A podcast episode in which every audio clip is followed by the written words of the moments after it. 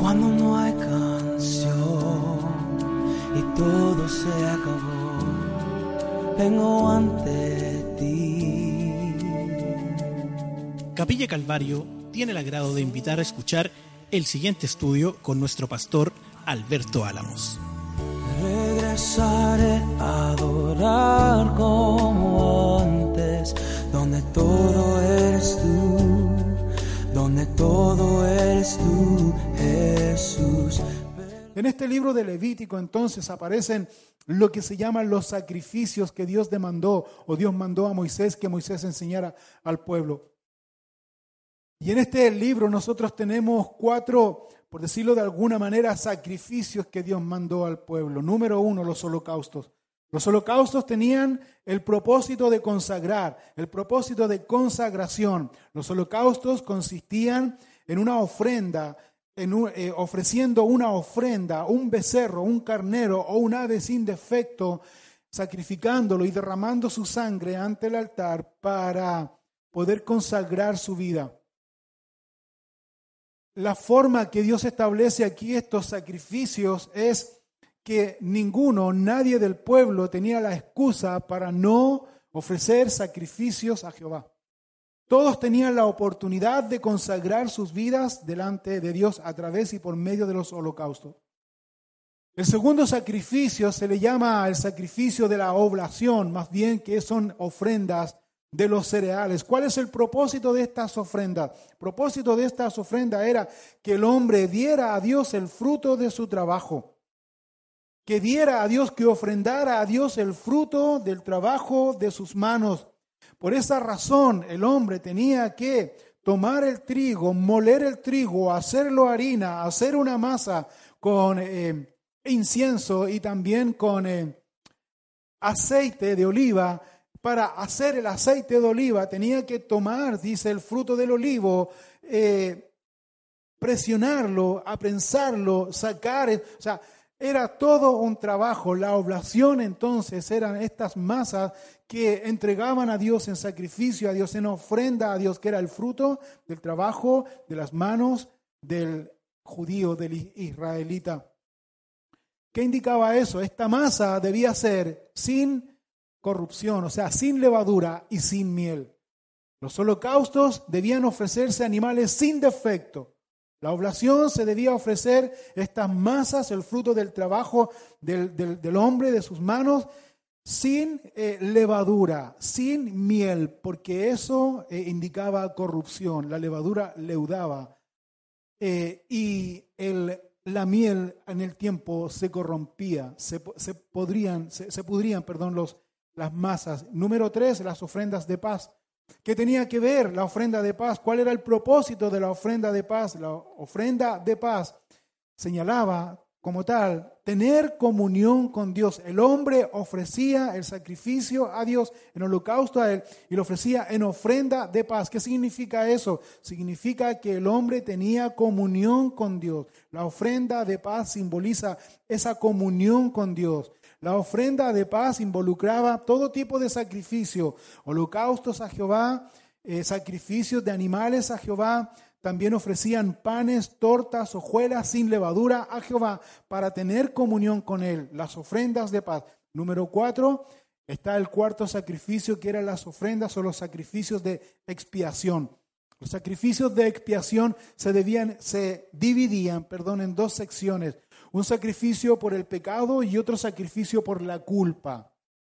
Y estos sacrificios también se ofrecían a Dios en holocausto a Jehová, los becerros, machos cabríos, todos los animales antes descritos en el libro. No era en el libro de Levítico, no era cualquier animal.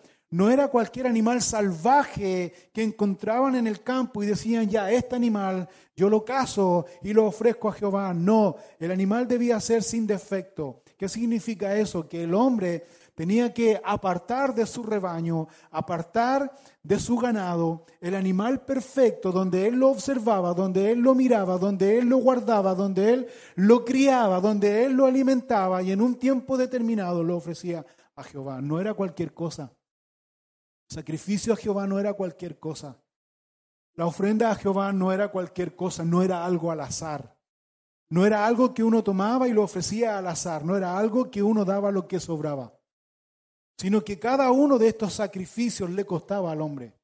Le costaba al hombre, era parte de lo que él tenía, de lo que Dios le daba, era lo que él lo apartaba a Dios y lo ofrendaba a Dios, lo ofrecía a Dios con estos cuatro propósitos. El primer propósito, como ya miramos aquí, consagrar su vida. El segundo propósito, ofrecer a Dios lo que Él nos da de gracia, de misericordia. El tercer propósito, tener comunión con Dios. Y el cuarto propósito, expiar mi pecado, expiar mi culpa, cubrir mi culpa a través de estos sacrificios.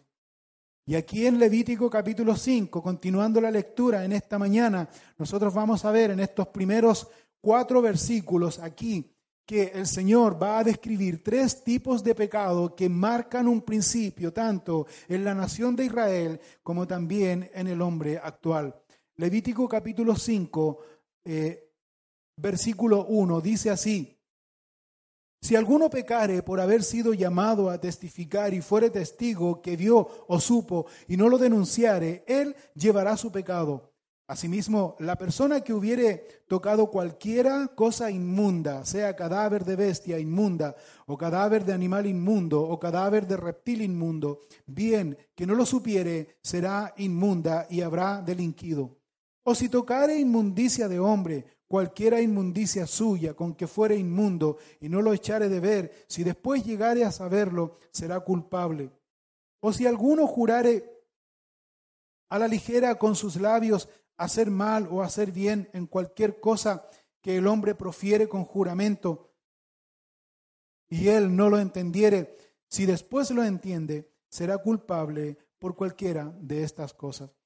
En estos primeros cuatro versículos nosotros vemos aquí entonces tres pecados, pero antes de mirar estos tres pecados debemos partir de la base lo que significa la palabra pecado aquí en este contexto. Pecado es el mismo en toda la Biblia, pero aquí también hay una connotación importante y especial que nosotros debemos entender. En primer lugar, aquí la palabra pecado en el original hebreo significa no alcanzar el blanco, o más bien, la palabra pecare, la palabra pecado aquí a lo que se refiere en primer punto es no estar a la altura de los mandamientos de Dios. Eso significa la palabra pecado, no estar a la altura de los mandamientos de Dios. La palabra pecado también significa desviarse del camino. Eso significa aquí en primer punto la palabra pecado. La palabra pecado, por esa razón Dios lo da como importancia aquí. Dios le dice a Moisés, si alguno pecare, si alguno no alcanza el nivel de los mandamientos, a cumplir los mandamientos de Dios, si alguno se desvía del camino, Sépalo, dice Dios aquí al pueblo de Israel, sépalo que eso es una ofensa directa, una desobediencia directa a Dios y una agresión violenta al prójimo. Esa es la connotación. Ese es el sentido que Dios le está dando aquí. Ahora, hay que considerar que la ley de Dios es íntegra. Hay que considerar que la ley de Dios es justa. Hay que considerar que la ley de Dios es transparente. La ley de Dios, uno de los mandamientos de Dios, porque como dice aquí en Levítico 5, si alguno pecare, dice, si alguno pecare, si alguno no está a la altura, si alguno se desvía del camino, téngalo por seguro que eh, agrede a Dios, eh, ofende a Dios y agrede a su prójimo. Si alguno pecare por haber sido llamado a testificar y fuere testigo que vio o supo y no lo denunciare, él llevará, dice, su pecado. El mandamiento de Dios en Éxodo capítulo 20, versículo 16 dice, no hablarás contra tu prójimo falso testimonio. El libro de, eh, el mismo libro de Éxodo capítulo 23, versículo 1 al versículo 2 dice, no admitirás falso rumor, no te concertarás con el impío para ser testigo falso no seguirás a los muchos para hacer mal, ni responderás en litigio inclinándote a los más para hacer agravio. El libro de Proverbio capítulo 24, versículo 28 dice, no seas sin causa testigo contra tu prójimo y no lisonjees con tus labios. O sea, el testimonio falso, porque está hablando aquí en Levítico 5 y lo estamos confirmando en estas citas bíblicas, el testimonio falso, el testigo falso es una ofensa a Dios y es un pecado a Dios y una agresión al prójimo. Así que en este caso puntual, en el libro de Levítico, dice el Señor aquí que si un israelita manejaba información importante en un juicio y no lo denunciaba, y no lo declaraba y guardaba silencio para asegurarse o salvarse él, estaba en pecado y era tan culpable como el acusado. Eso es lo que está diciendo la Biblia aquí. Eso es lo que está diciendo el libro de Levítico. Y hoy día nosotros podemos mirar y ver que hay muchos cristianos que dicen que no son tan pecadores comparándose con los demás. No son tan pecadores. ¿Por qué? Porque la verdad es que no cometen tanto pecado como los demás en forma externa, pero aquí la Biblia dice que todo aquel que guarda silencio y, encubre un pecado, dice, es tan culpable como el acusado. Y eso se constituye pecado. ¿Cómo podría ser eso? ¿De qué manera? El libro de Santiago, capítulo 4, versículo 17, dice lo siguiente, y al que sabe hacer lo bueno, y no lo hace, ¿qué le es? Pecado. Todos nosotros, todo ser humano, creación de Dios, creación de Dios, creación máxima de Dios, tenemos lo que se llama conciencia. La escritura, la palabra de Dios, Dios puso su escrito en nuestra conciencia. Por esa razón, dice el Señor, en su carta a los Romanos capítulo 1, versículo 18 en adelante, dice que la ira de Dios se va a manifestar desde el cielo contra toda impiedad e injusticia de los hombres. Que viendo a Dios y conociéndole a Dios no le glorificaron a Dios siguiendo lo que bien les parece o creyendo lo que ellos bien piensan que es lo correcto y dejando a Dios de lado. Es decir, como dice el libro de Santiago, sabiendo hacer lo bueno y no lo hacen, están incurriendo en este pecado. Así que la Biblia nos enseña tanto en el libro de Levítico que estamos leyendo aquí que hay dos clases de testigos o dos tipos de testigos, unos que dicen la verdad y otros que mienten. Unos que dicen la verdad son aquellos que son fieles al Señor, viviendo y diciendo la verdad y viviendo la verdad conforme y de acuerdo a la voluntad perfecta de Dios. Y los que sabiendo la verdad, los que sabiendo eh, hacer lo bueno y no lo hacen, ocultando, manipulando a su antojo la verdad para sacar provecho, para vivir una vida pecaminosa, justificando su pecado, están desobedeciendo a Dios. Se están alejando de Dios completamente. Están, como dice la palabra pecado, que ya lo miramos en esta definición están desviándose del camino, no están a la altura de los mandamientos de Dios. Ahora uno podría pensar y uno podría decir, bueno, ¿y eso en qué me implica a mí? ¿O cuál es el cuidado que debo tener? El cuidado que nosotros debemos tener es, en primer lugar, que cuando nos reunimos en un lugar como este, a adorar a Dios y a escuchar palabra de Dios, y a escuchar la enseñanza de Dios debemos nosotros tener cierto respeto y cierto temor de Dios. ¿Sabes por qué? Porque la palabra de Dios penetra nuestro corazón, discierne nuestros pensamientos, descubre nuestro corazón ante la palabra de Dios. No podemos nosotros ocultar nuestro pecado. Por tanto, la palabra de Dios es quien descubre nuestro pecado. Pero Él descubre nuestro pecado no solamente para condenarnos, sino que Él descubre el pecado para que nosotros podamos volvernos a Él, a Él en arrepentimiento. ¿Y por qué le digo que esto es importante? Porque cuando el rey Salomón, el hijo del rey David, el rey Salomón, el hombre sabio, el hombre que escribió como tres mil o tres mil proverbios, y muchos de los proverbios nosotros los tenemos aquí en la Biblia, 31 proverbios, el hombre sabio, cuando él construyó el templo a Jehová y cuando él dedicó el templo a Jehová dentro de su oración de dedicación a Jehová, él dijo lo siguiente que yo les quiero eh, mostrar aquí en su oración a Dios en relación al templo.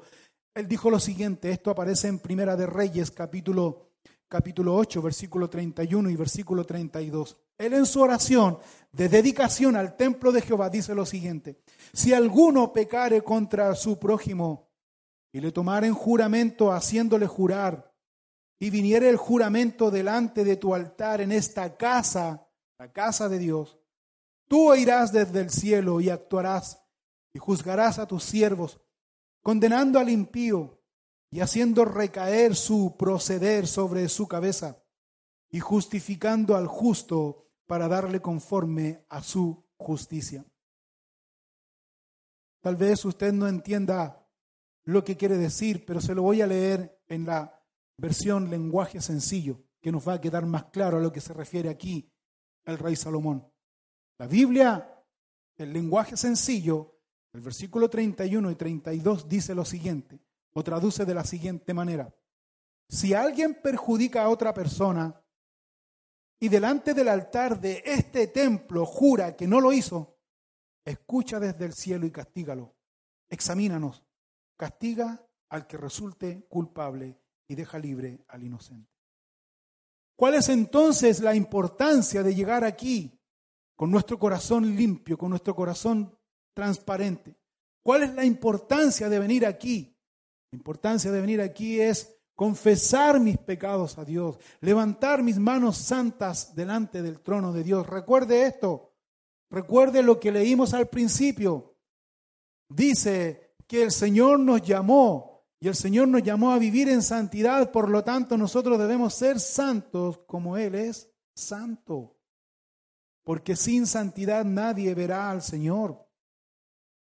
Así que esta ley de Levítico no solo prohibía decir falsedades, sino que si alguien estaba consciente de una mentira que afectaba a otro, entonces era un deber denunciar el hecho. Si no lo hacía, no solo estaba en pecado, sino que llevaba la culpa en su conciencia llevaba la culpa en su conciencia. Ahora, extendiendo un poco más este mandamiento que Dios dice aquí del testigo falso, del que encubre su pecado, extendiendo un poco más, la Biblia nos dice en Proverbios 6, 16, dice lo siguiente, que el Señor dice aborrece seis cosas. Proverbios 6, 16 dice, seis cosas aborrece Jehová y aún siete abomina su alma. Número uno, los ojos altivos. Número dos, la lengua mentirosa. Número tres, las manos derramadoras de sangre. Número cuatro, el corazón que maquina pensamientos inicuos. Número cinco, los pies presurosos para correr al mal. En números, bueno, el último el testigo falso que habla mentiras y último, el que siembra discordia entre hermanos. El testigo falso entonces, que es mentiroso. El testigo falso que habla mentiras, dice. El testigo falso que siembra discordia entre hermanos. El testigo falso que está perjudicando a otra persona por salvarse a sí mismo, por omitir la verdad, por decir la verdad a media y no decir la verdad delante de Dios, eso es pecado, lo constituye un pecador delante de Dios. Nosotros como hijos de Dios somos testigos de Jesús, no de Jehová, porque va a sonar medio raro. Somos testigos de Jesús. Importante. Testigos fieles. Testigos en el Nuevo Testamento. La palabra testigo en el Nuevo Testamento, cuando el Espíritu Santo habló a la iglesia, el Espíritu Santo le dice que sobre ellos descenderá el Espíritu Santo de Dios en sus vidas y me seréis, ¿qué dijo? Testigos. ¿Dónde? En Jerusalén, Judea, Samaria y hasta lo último de la tierra. La palabra testigo ahí, en el libro de Hechos, el original es mártir.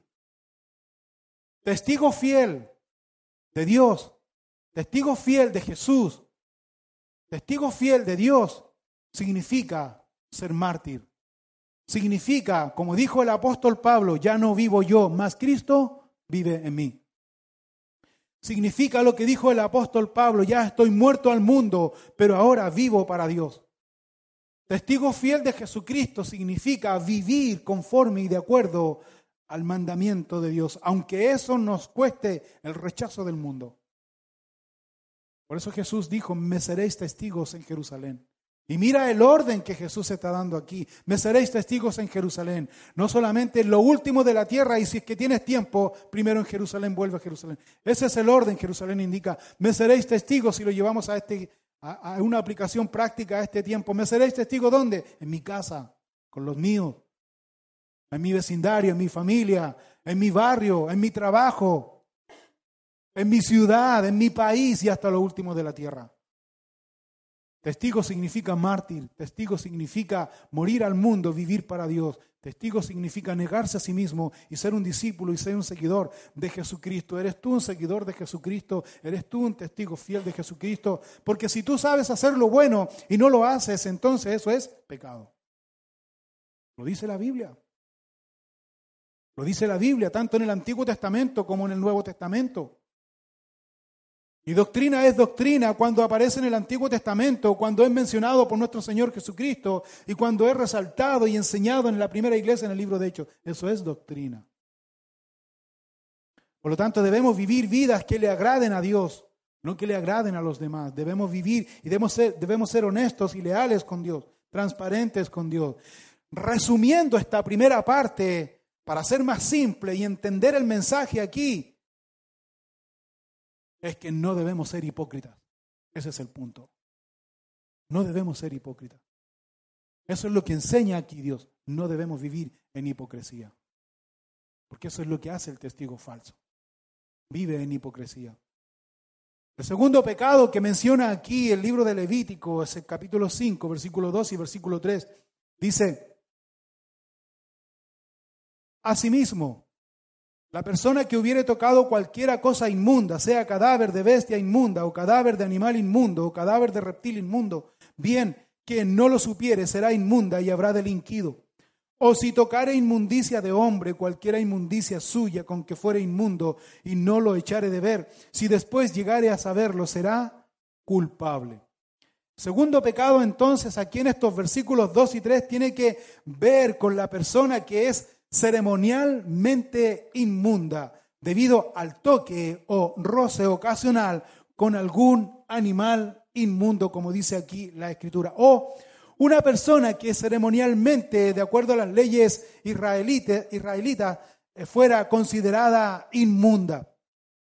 ¿Se acuerda usted de la mujer que tenía el flujo de sangre en el tiempo de Jesús? Cuando esta mujer dijo, si yo me alcanzo a tocar el borde del vestido del maestro, voy a ser salva. Sana, esta mujer hacía 12 años que tenía este flujo de sangre. El flujo de sangre, como lo vamos a mirar en un tiempo aquí en el libro de Levítico, era inmundicia. De acuerdo a sus leyes, era inmundicia. Por lo tanto, esta mujer en el tiempo de Jesús, que tenía este flujo de sangre, esta enfermedad que padecía, hacían 12 años, 12 años tenía esta enfermedad. Esta mujer había gastado todo lo que tenía, es decir, nos da ahí una enseñanza o un detalle importante que esta mujer era una mujer poderosa, era una mujer que tenía recursos, posiblemente haya sido una mujer casada, tenía hijos, pero esta mujer quedó literalmente en la calle por esta enfermedad. Una pregunta, ¿esta mujer pidió esa enfermedad? Yo creo que no.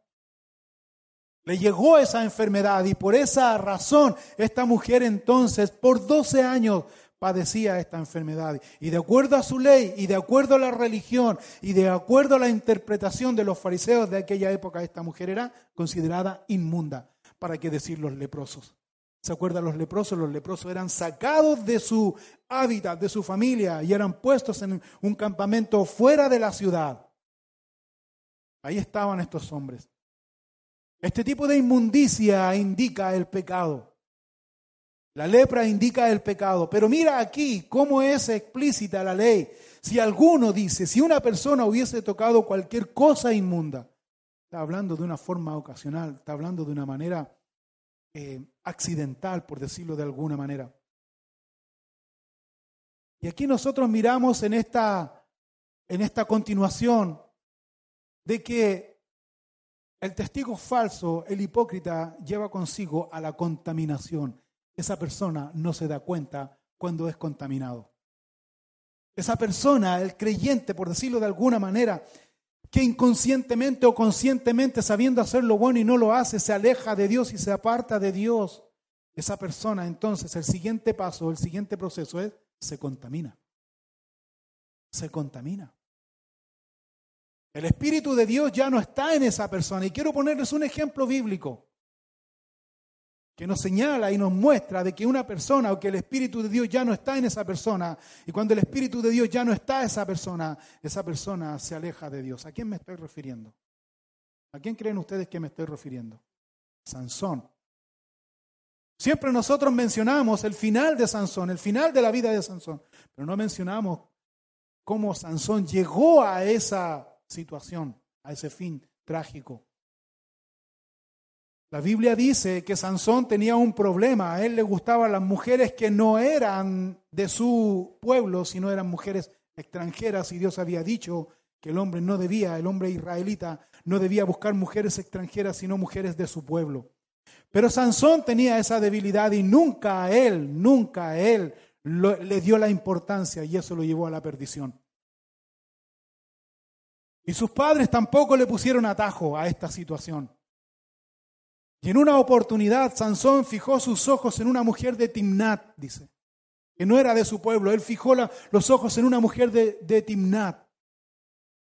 Y dice la escritura que cuando él fue con sus padres a pedir la mano de esta mujer que no era de su pueblo israelita, sino era de, de otro pueblo, un pueblo pagano, cuando él va en el camino, se apareció un león. Y este león furioso dice que Sansón va y lo mató. Lo mató y lo dejó muerto. Y cuando Sansón va y pide la mano de esta mujer y Sansón en un tiempo vuelve de nuevo y regresa por ese mismo camino, Sansón quiso ver si el león estaba muerto o no. Y cuando Sansón regresa por ese mismo camino y ve que el, león estaba muerto, y no solo el león estaba muerto, sino que en la muerte de este león, en el, cadáver de este león pudriéndose, había un panal de abejas.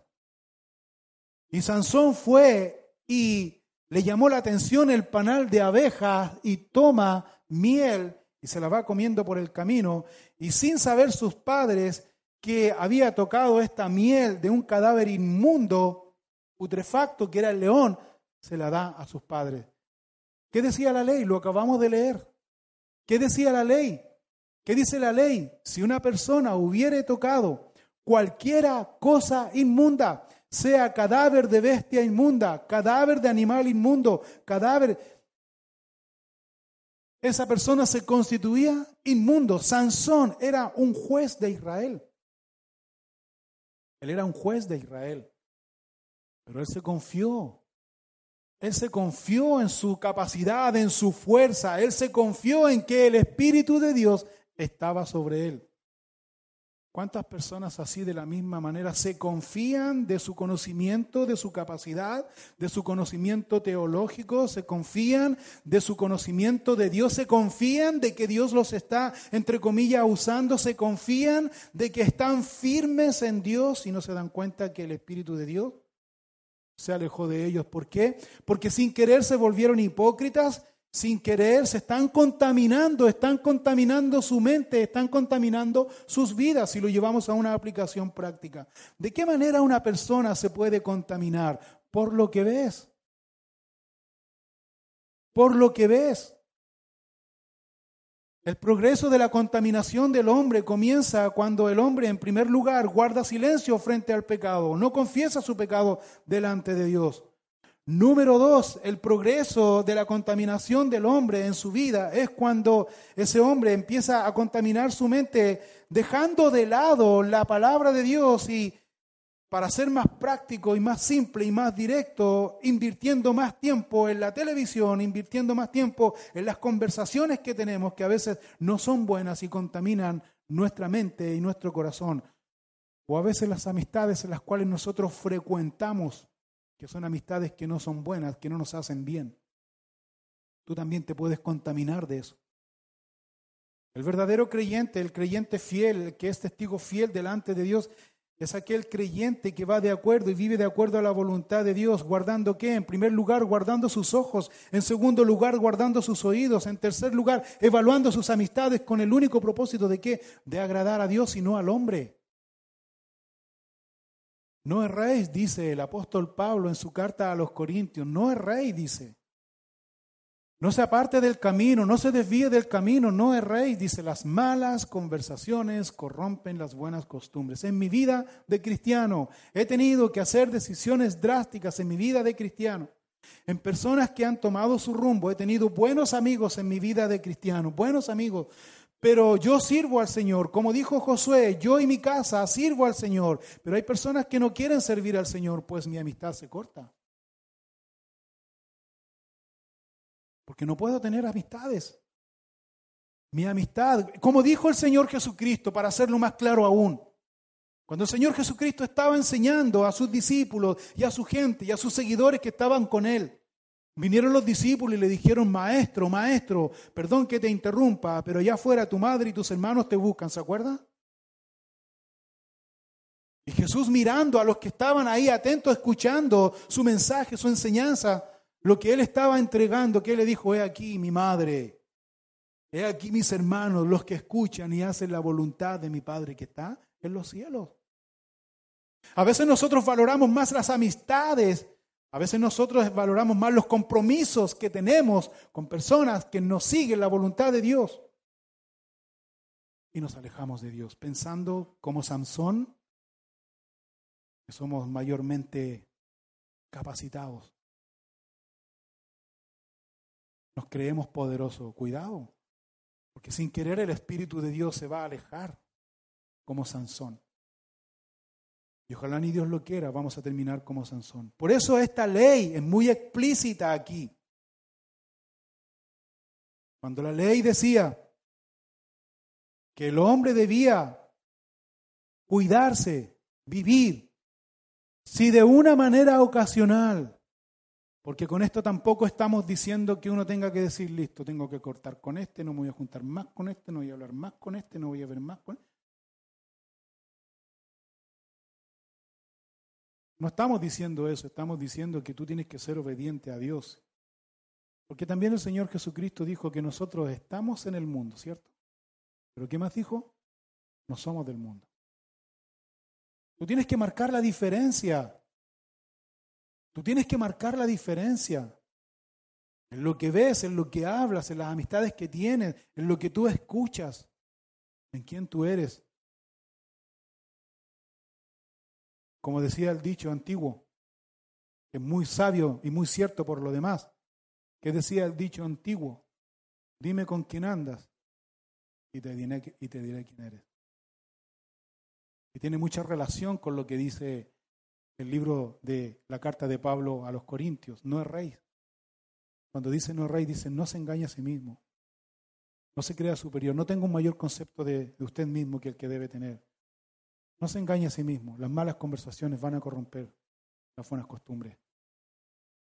Tiene que evaluar, tiene que evaluar. Posiblemente, tal vez usted esté comprometido, tal vez usted tenga un cierto compromiso, Tal vez usted se encuentre en una situación complicada, pues pídale a Dios en esta mañana que así como Él ha descubierto esta situación en su vida, de la misma manera entonces el Espíritu Santo, a través de su palabra, Él, lo va, Él le va a dar la salida.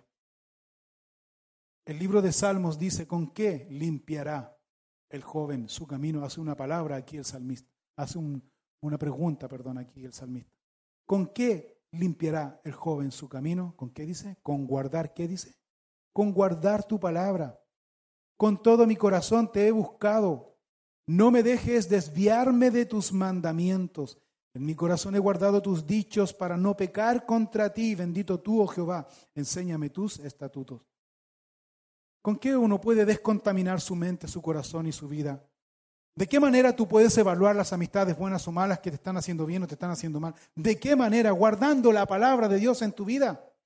Mira lo que dice aquí Pablo en su carta también a los Efesios capítulo 5, versículo 25 al 27. Si bien es cierto una enseñanza a los maridos, pero aquí está tomando un ejemplo de Jesucristo. Dice Efesios capítulo 5, versículo 25, dice, maridos dice. Amad a vuestras mujeres así como Cristo, y toma el ejemplo de Cristo, así como Cristo amó a la iglesia y se entregó a sí mismo por ella. ¿Para qué dice? Para santificarla, habiéndola purificado en el lavamiento del agua por la palabra, a fin de presentársela a sí mismo una iglesia gloriosa que no tuviese mancha, ni arruga, ni cosa semejante, sino que fuese santa y sin mancha. El Señor toma a su iglesia para santificarla, para purificarla. ¿Por medio de qué? Del lavamiento de la palabra. ¿Cómo puede ser eso? Mientras más tiempo paso en la palabra de Dios meditando en ella y en oración, más tiempo el Señor va a demorar, en menos tiempo, perdón, el Señor va a limpiar mi mente y mi corazón. El Señor me va a dar la instrucción. El Señor me va a enseñar lo que debo hacer. Por esa razón, no debemos caer en la contaminación espiritual. Debemos guardar nuestra mente. Ten cuidado con los que estás mirando.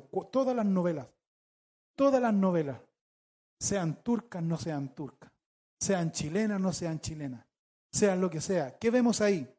Engaño, traición, inmoralidad, adulterio, fornicación, perversión, pedofilia y muchas otras cosas más, ¿o no? ¿Y tú crees que eso no va a afectar tu mente? ¿No va a afectar tu corazón? Algunos dicen, pero es que chilena, pues a mí me gustan los chilenos. Da lo mismo, la perversión es la misma. Aprovechad bien el tiempo, dice el Señor en su carta a los Efesios, Pablo a los Efesios, porque los días son malos. Aprovechad bien el tiempo. Por lo tanto, aquí en este segundo pecado habla acerca de la contaminación. Si alguno se contamina por un cadáver inmundo, consciente o inconscientemente, debe purificarse. Pero eso es pecado, ese es el punto. Versículo número 4, versículo 4 de Levítico capítulo 5, aquí vemos el tercer pecado. O si alguno jurare a la ligera con sus labios hacer mal o hacer bien en cualquier cosa que el hombre profiere con juramento y él no lo entendiere, si después lo entiende, será culpable por cualquiera de estas cosas. Es decir, aquí que esto se refiere a que si un israelita hacía un juramento sin, sin pensar delante de Dios, era considerado delante de Dios como real, como una promesa incumplida. Si juraba a Dios sin pensar y no lo cumplía, era pecado a Dios, es pecado a los ojos de Dios. ¿Cuántas veces nosotros juramos? ¿Cuántas veces nosotros nos comprometemos? ¿Cuántas veces nosotros prometemos y no cumplimos? Eso es pecado a los ojos de Dios porque es tomar con principio. Esto tiene que ver con los compromisos que nosotros hacemos a veces sin pensar y no cumplimos. Esto tiene que ver también con los que somos casados, con los votos matrimoniales que hacemos ante Dios. Si bien es cierto, todos nosotros nos recordamos de la boda, de la ceremonia, que fue lindo, que fue maravilloso, que fue hermoso. Estamos casados ante la ley, estamos casados ante Dios. Gloria a Dios, aleluya, bendito Rey. Linda ceremonia, momentito, momentito, momentito. Eso no solamente queda como una linda ceremonia más en su vida. De acuerdo a lo que dice la Biblia, usted prometió algo ante Dios y ante su esposa. ¿Lo está cumpliendo? Eso es lo que dice la Escritura. Eso es lo que dice la Biblia. Es lo que enseña la Escritura. Tiene que ver también con los votos, con las promesas que hacemos ante Dios. Si no lo cumplimos delante de Dios, eso es pecado a los ojos de Dios. Mayormente cuando nosotros nos damos cuenta que prometimos y no cumplimos, mayormente le hemos fallado a Dios, no a la persona. Hay gente que dice, ah, no importa, total, todos hacen lo mismo y se justifican.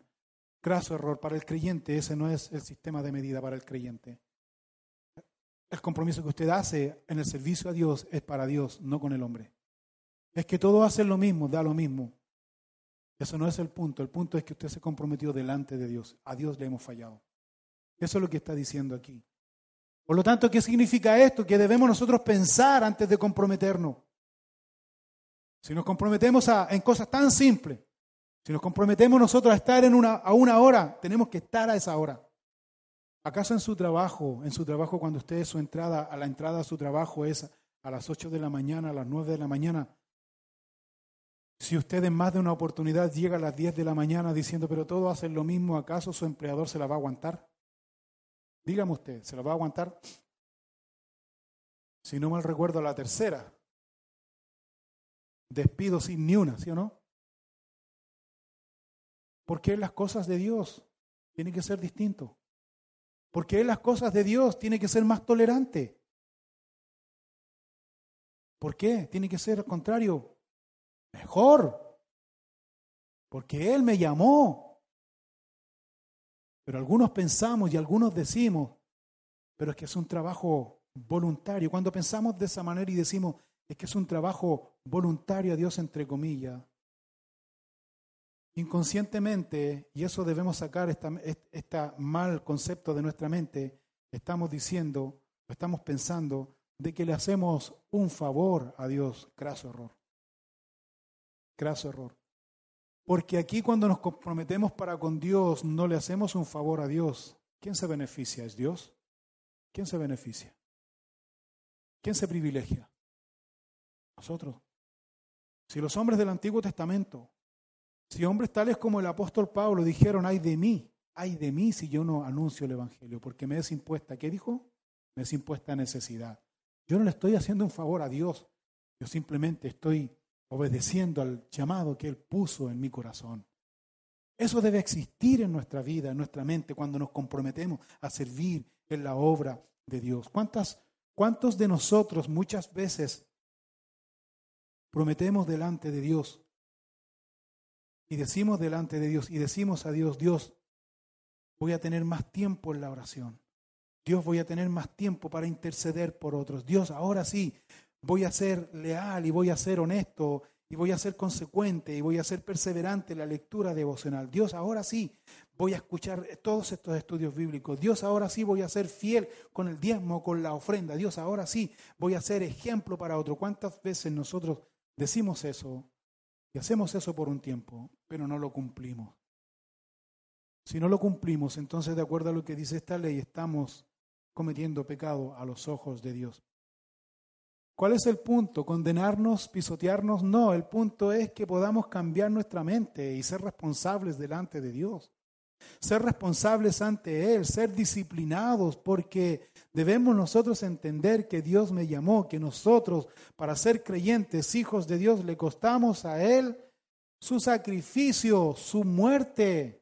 En la cruz del Calvario, no fue menor para que tú y yo podamos ahora tener esta ventaja, este privilegio, esta oportunidad de servir en la obra de Dios. Es tiempo entonces de ser responsables y disciplinados con Dios en nuestro tiempo para con Él y cumplir con lo que prometemos. El Señor Jesucristo, tomando este ejemplo y enseñándolo a los discípulos en Mateo capítulo 5, versículo 33 al 37, el Señor en relación a esto mismo, a este mismo punto de las promesas o los juramentos que hacemos a Él, mira lo que dice aquí Jesús, Mateo 5, versículo 33.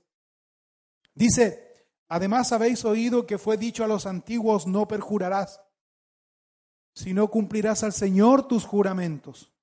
Pero yo os digo, no juréis en ninguna manera, ni por el cielo, porque es el trono de Dios, ni por la tierra, porque es el estrado de sus pies, ni por Jerusalén, porque es la ciudad del gran rey, ni por tu cabeza jurarás, porque no puedes hacer blanco o negro un solo cabello. Pero sea vuestro hablar, sí, sí, no, no, porque lo que es más de esto, de mal, procede. El versículo 37 En la Biblia, lenguaje sencillo lo traduce de esta manera. Versículo 37, cuando dice, pero sea vuestro hablar sí, sí, no, no, porque lo que es más de esto de mal procede, lo traduce de esta manera. Si van a hacer algo, digan que sí. Y si no lo van a hacer, digan que no. Todo lo que digan de más viene del diablo. Clarito. Clarito. Si te comprometes, cumple. Si te comprometes, no caigas en el error que todos nosotros caemos, incluyéndome. Pero es que va a entender. Es que va a entender, como dice el dicho también de los antiguos, que viene muy al caso también. ¿Qué dice el dicho de los antiguos? La justificación, ¿qué más dice? Agrava la falta. Nos comprometemos con Dios porque vivimos para Dios. Yo no puedo hacer la diferencia. Si soy hijo de Dios y no te viene este principio, si soy hijo de Dios, el hijo de Dios no se ve solamente en la asistencia a la iglesia. El hijo de Dios se ve en la casa, en el trabajo, en el estudio, en donde te mueves, en tu familia, en lo cotidiano, en donde estás. Ahí se ve el reflejo, ahí se ve el verdadero hijo de Dios. No solo en la asistencia a la iglesia o a la congregación. No caigas en ese error. Debe ser luz en el mundo, sal de la tierra, en donde Dios te ha puesto. Porque ese es el verdadero Hijo de Dios. ¿Crees tú en Jesucristo? Yo creo en Jesucristo. Eso me constituye entonces Hijo de Dios. Por lo tanto, debo vivir conforme y tal.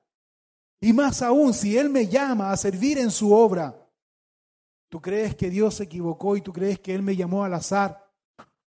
pensando en que, a ver, hoy no pensé que Alberto tenía que trabajar en esto. Hoy lo llamé y me equivoqué. Me equivoqué porque la verdad es que me fui en la emocional, lo llamé para que trabajara en esta área, pero no miré su trabajo. ¿Tú crees que Dios se equivocó en eso? No, ¿no será que Dios está demandando de nosotros mayor compromiso, disciplina, responsabilidad hacia Él? Yo creo que sí. Yo creo que sí. Tal vez tú puedes decir, pero es que sabe que, sabe que es que estoy cansado, es que tengo que doblar. Pregúntale a Dios, tengo que doblar mi fuerza, tengo que doblarme en disciplina. Pregúntale a Dios, Él te llamó. Pregúntale a Dios, ¿no será que tienes que hacer ajustes en tu vida personal? Porque esa es otra cosa también. ¿No será que tienes que hacer ajustes y disciplina en tu vida personal? ¿No será que al evaluar tu semana o tu día a diario, te das cuenta que pierdes más tiempo. Algunos dicen, y perdóneme que sea tan directo, pero yo lo he visto, yo también lo hice en alguna oportunidad. Algunos dicen es que yo trabajo, pero ¿sabes que realmente trabajas? ¿A qué se refiere con eso? Que cuando nosotros llegamos al trabajo, llegamos al lugar de trabajo, no se me avergüencen, pero algunos van al tecito, van a la cháchara, van a la conversa. Por ahí como a las 10 más o menos, 10, 10 y media, 11, si es que recién, ah, chuta, verdad que tengo que trabajar. Empezamos a trabajar, trabajamos cinco minutos y después, de, ah, pero voy a ir a hablar con este, de ahí sigo la pega. Tenemos que ser honestos. Entonces después nos comprometemos en las cosas de Dios y decimos, pero es que tengo tanto que trabajar y tanto que hacer. Hermanos y hermanas, entre nosotros nos podemos engañar, pero a Dios no engañamos. Y Dios nos está llevando a hacer compromisos verdaderos con Él. Él murió por nosotros. A Él le debemos cuenta. A Él le debemos razón. A Él le debemos respuesta. Ese es el mensaje que Dios nos da esta mañana. Continuemos. Levítico capítulo 5 del versículo 5 al 13. No voy a leer todo el, todos los versículos, solamente me voy a, detener en el, en el versículo 5 eh, y 6. Mira lo que dice. Levítico 5 y 6. Dice, cuando pecare en alguna de estas cosas, confesará aquello en que pecó. Y para su expiación traerá a Jehová por su pecado que cometió, y ahí comienza una larga lista de animales que tenía que traer para el sacrificio. Pero aquí, en estos versículos, yo quiero destacar tres palabras claves. Número uno, cuando dice aquí, si uno peca, hijitos míos, dice Juan, hijitos míos, si alguno hubiere pecado, ¿qué dice? Abogado tenemos para con el Padre. La palabra de Dios no solamente nos condena y descubre y denuncia nuestro pecado y nuestra condición, sino que también nos da la respuesta de cómo nosotros podemos enmendar este error. Y aquí en Levítico yo veo esto en el capítulo 5, versículo 5 y versículo 6. Tres palabras clave. Número uno, darse cuenta de su pecado. Si alguno pecare, sí, nos dimos cuenta del pecado. Sí, yo sé en qué estoy fallando. Sí, yo sé en lo que Dios siempre me ha amonestado. Yo sé lo que estoy fallando. Señor, ayúdame. ¿Te diste cuenta? Número uno, qué bueno. ¿Te diste cuenta? Si te diste cuenta, número dos, confiésalo. Confiesa tu pecado delante de Dios. Señor, me cuesta, soy indisciplinado. Señor, soy inconstante. Señor, yo sé, te prometo algo y no lo cumplo, Señor. Señor, yo sé, sí, yo sé que soy sacador de vuelta en mi trabajo, Señor, sí. Me da vergüenza reconocerlo, Señor, pero yo sé que soy así. Señor, yo sé, Señor, que no estoy siendo testimonio fiel, un testigo fiel, Señor, en donde estoy, en mi casa, en mi lugar de trabajo. Yo sé, Señor. Señor, ayúdame, Señor. Eso es confesar. Es lo que dice la Biblia, es un principio. Eso es confesar. Número tres, trae tu ofrenda por el pecado, en este caso puntual del israelita. Si llevamos estos tres puntos a una aplicación práctica, entonces, número uno, Dios revela nuestra condición pecaminosa, con el único fin de qué? De confesar, no condenar, de confesar nuestro pecado. Cuando tú estás escuchando y dándote cuenta en las cosas que estás fallando, no es para que sigas en el error. Cambia, confiesa tu pecado delante de Dios. Tienes que cambiar y que por medio de nuestro Señor Jesucristo podemos obtener el perdón, pero si estamos arrepentidos. El Salmo 51 es un gran ejemplo. Todo ese salmo no lo voy a leer, solamente me voy a remitir al versículo 17 al 19 del Salmo 51. Mira lo que David aquí dice en relación a esto, a la confesión del pecado, a la rendición a Dios, a la entrega de Dios. En arrepentimiento, dice aquí David, Salmo 51, 17, los sacrificios de Dios son el espíritu quebrantado. Yo no puedo venir a Dios en oración y decirle a Dios, Dios, la verdad es que yo quiero cambiar. Tiene que haber un quebrantamiento en tu corazón. Tiene que haber un dolor por el pecado. Si no hay ese dolor y un quebrantamiento, es solamente un remordimiento emocional. Y vas a seguir en lo mismo. Debe haber un quebrantamiento. Hemos fallado a Dios.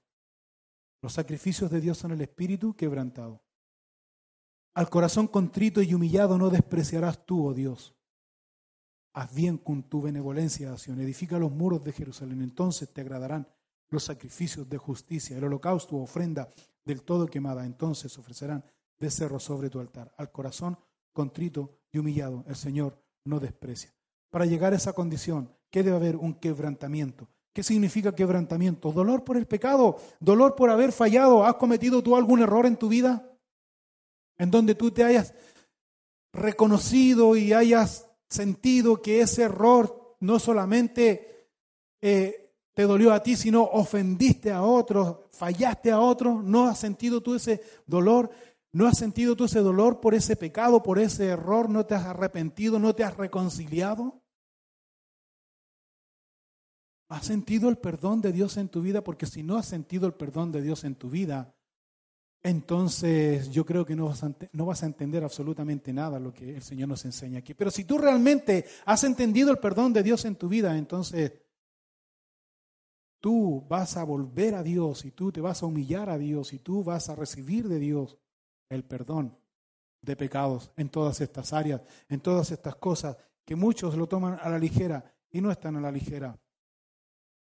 En conclusión, entonces, a estos primeros 13 versículos del capítulo 5 de Levítico, nosotros debemos considerar que, número uno, somos testigos fieles de nuestro Señor Jesucristo. Somos testigos fieles, no testigos falsos. Testigos fieles de nuestro Señor Jesucristo, que tenemos una convicción de que somos hijos de Dios y como tenemos convicción de que somos hijos de Dios, hablamos verdad en amor. Si somos testigos fieles de nuestro Señor Jesucristo, viviendo vidas con convicción que agradan solo a Dios, independiente si le cae bien o le cae mal, al prójimo, solo vivimos para Dios, con convicción para Él. Entonces, número dos, esto nos lleva cada día a purificar nuestra mente, nuestro corazón, para no contaminarnos con el pecado del mundo, evaluando amistades, evaluando lo que estamos escuchando y lo que estamos viendo, porque queremos solo consagrar nuestra vida a quién? A Dios. Y así no contaminarnos con las cosas que hay en el mundo, especialmente con las habladurías. Número tres, cuando hacemos eso también nosotros cumplimos con las promesas que hacemos a quién? A Dios en su servicio a Él. Cumplimos. Por lo tanto, haga una evaluación esta mañana, como la misma evaluación que yo tuve que hacer. Si yo no estoy cumpliendo a Dios, entonces hay algo en que estoy fallando. Y por lo que dice aquí la Escritura, si yo no le estoy cumpliendo a Dios lo que le he prometido a Él y estoy fallando, entonces eso quiere decir que mi mente y mi corazón está contaminado con cosas del mundo, con la corriente de este mundo. Y si estoy contaminado con la corriente de este mundo, entonces no estoy siendo un testigo fiel de Jesucristo, estoy siendo un testigo falso. Ese es el mensaje que Dios nos da aquí en esta mañana. Por lo tanto, si yo estoy en esa condición y a través de esa, o el resultado de esa evaluación que yo hice, me encuentro en esa condición, entonces, ¿qué tengo que hacer? Reconocer mi pecado, confesar mi pecado, pedir perdón, arrepentido a Dios por mi pecado. Y Él me va a perdonar. Esa es la lección que Dios nos da esta mañana. ¿Qué condición te encuentras tú esta mañana? ¿Qué situación te encuentras tú esta mañana? En la que sea, pues Dios está aquí para perdonarnos, no de alguno, sino de todos nuestros pecados.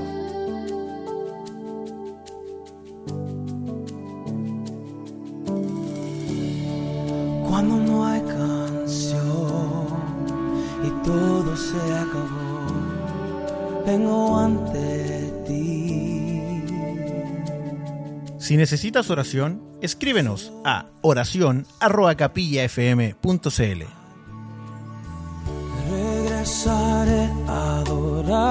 como antes, donde todo eres tú, donde todo eres tú, Jesús.